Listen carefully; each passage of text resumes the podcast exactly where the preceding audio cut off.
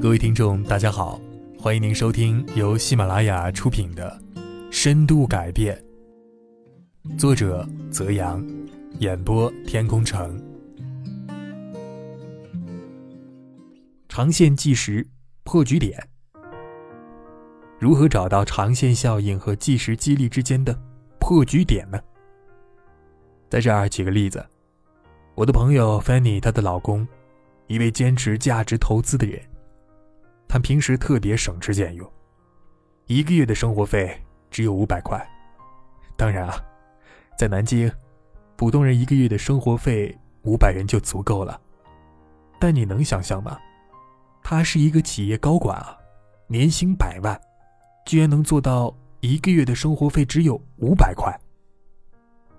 其实，他并不是舍不得花钱，只不过啊，是把生活费之外的所有钱。都投入到价值投资中去了。所谓价值投资，就是那些要花很久的时间才能看到的长期收益投资。比如，他之前买了格力电器的股票，这两年这只股票跌得一塌糊涂，很多人恨不得马上割肉平仓。他倒好，反而扛住压力，不断的买进。终于啊，这两年格力电器的股价。开始不断的上扬，他也因此呢大赚了一笔。到这时，他才用股票获得的收益，给自己买了一套好西装，堪称颜值满足的高手。食色性也，有谁不喜欢华服美食呢？菲你说啊，她老公也喜欢享受生活。但自从开始价值投资之后，他便找到了自己的兴趣点。甘愿自己通过降低即时满足感来进行投资，以期获得更大的财务自由。他就这样坚持了数年，到现在，早已经实现了当初的目标，获得了长线效益。这个例子或许举得有些极端，但我们可以看得到，处理长期、短期矛盾的破局点，首先是找到激励你长期走下去的价值。或者叫价值观。等你产生失控、矛盾、纠结时，就可以停下来了，想想自己当初在想什么，思考一下自己最深层的意图是什么。比如，常常会路怒症爆发的老司机大春儿，他每次啊都会因为旁边的车不遵守交通规则而大发雷霆，故意别别人的车。有一次，上班路上，坐在副驾驶上的我，忍不住问他了：“你想让对方认真开车，遵纪守法，有规矩，对吗？”他想了，点点头。然后我再一次深挖：“那你更看重公平、公正相待的价值观，还是人应该靠谱的价值观呢？”呃，前者，我希望无论在哪儿，人们都能够公平相待，不要随意的破坏规矩。聊完这些，我再看大春儿，感觉他平静多了。当一个人被他人说出诉求之后，他会觉得自己被理解，情绪自然的也就变得稳定多了。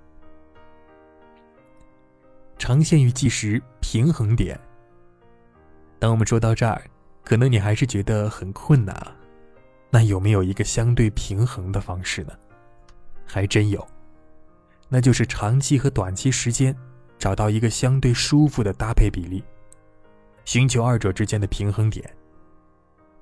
二零一一年时，我做了一个决定，努力只做与时间成正比的事，让时间成为自己的朋友。当时，啊在我所服务的图书公司里，快消品为数不多，但生命周期超过一年期的书并不多，几乎每年都要重新开始。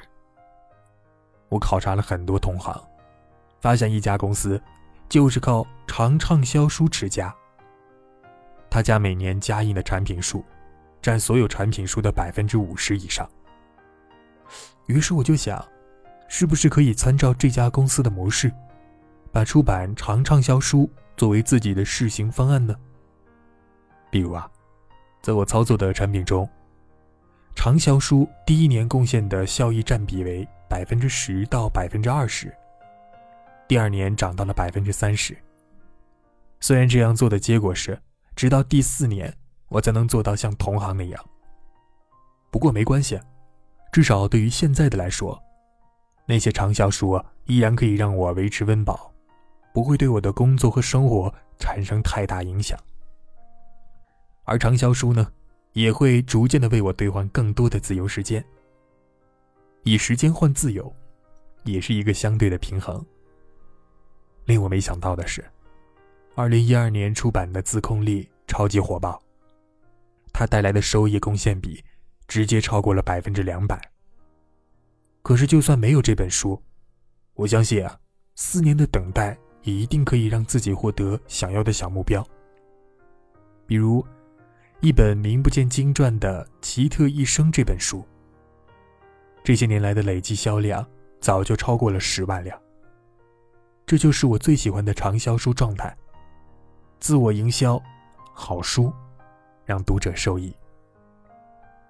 二零一五年起，我开始进入自己的图书编辑生涯高光时刻，年入数十万，有一年甚至接近百万。很多人对我都表示羡慕。但我想说，这一结果我早就料到了，并且已经耐心等了很久。我相信，对于大部分人来说，平衡点并不难找到，只要你敢坐下来直面现实，往前多想一两年，就能够找到一个让自己舒服的点。每次我跟同事这么说时，发现他们都是一副不肯相信的样子。然而事实就是这样。如果你不去尝试，就算我说再多，又有什么用呢？长期与及时，每天只自控当天最重要的一件事。从长期来看，自控是容易的，但如果只放在一天，可能会有点难。尤其是很多人都期待的时时事事自控，在我看来，那是根本不可能的事儿啊。从目前可行的状况来看，如果我们能够在一天内最好的身心能量时段，比如早晨，完成当天自己觉得最重要的一件事儿，就可以说啊，今天自控成功了。其他时候可以放松一点，该娱乐去娱乐，不必让自己成为苦行僧嘛。只要坚持每天只自控当天最重要的一件事儿这个习惯。长此以往，就会为你带来意想不到的成就感。成就感是不断积累的，我相信啊，只要找到了适合自己的节奏，各位就会从自控走向自律，获得人生的掌控感，过上自由自在的生活的。我们来做一个小结：自控与自由都是人类的本能反应，就像硬币的两面，缺一不可。日常生活中，我们需要适度的自由，也需要适当的自控，才能找到属于自己的节奏感。总结一下今天提到的三种方法：第一，找到激励你长期走下去的价值；第二，找到目标与价值之间的平衡点；第三，每天只自控当天最重要的一件事。那么，我们今天的 mini 自控就是。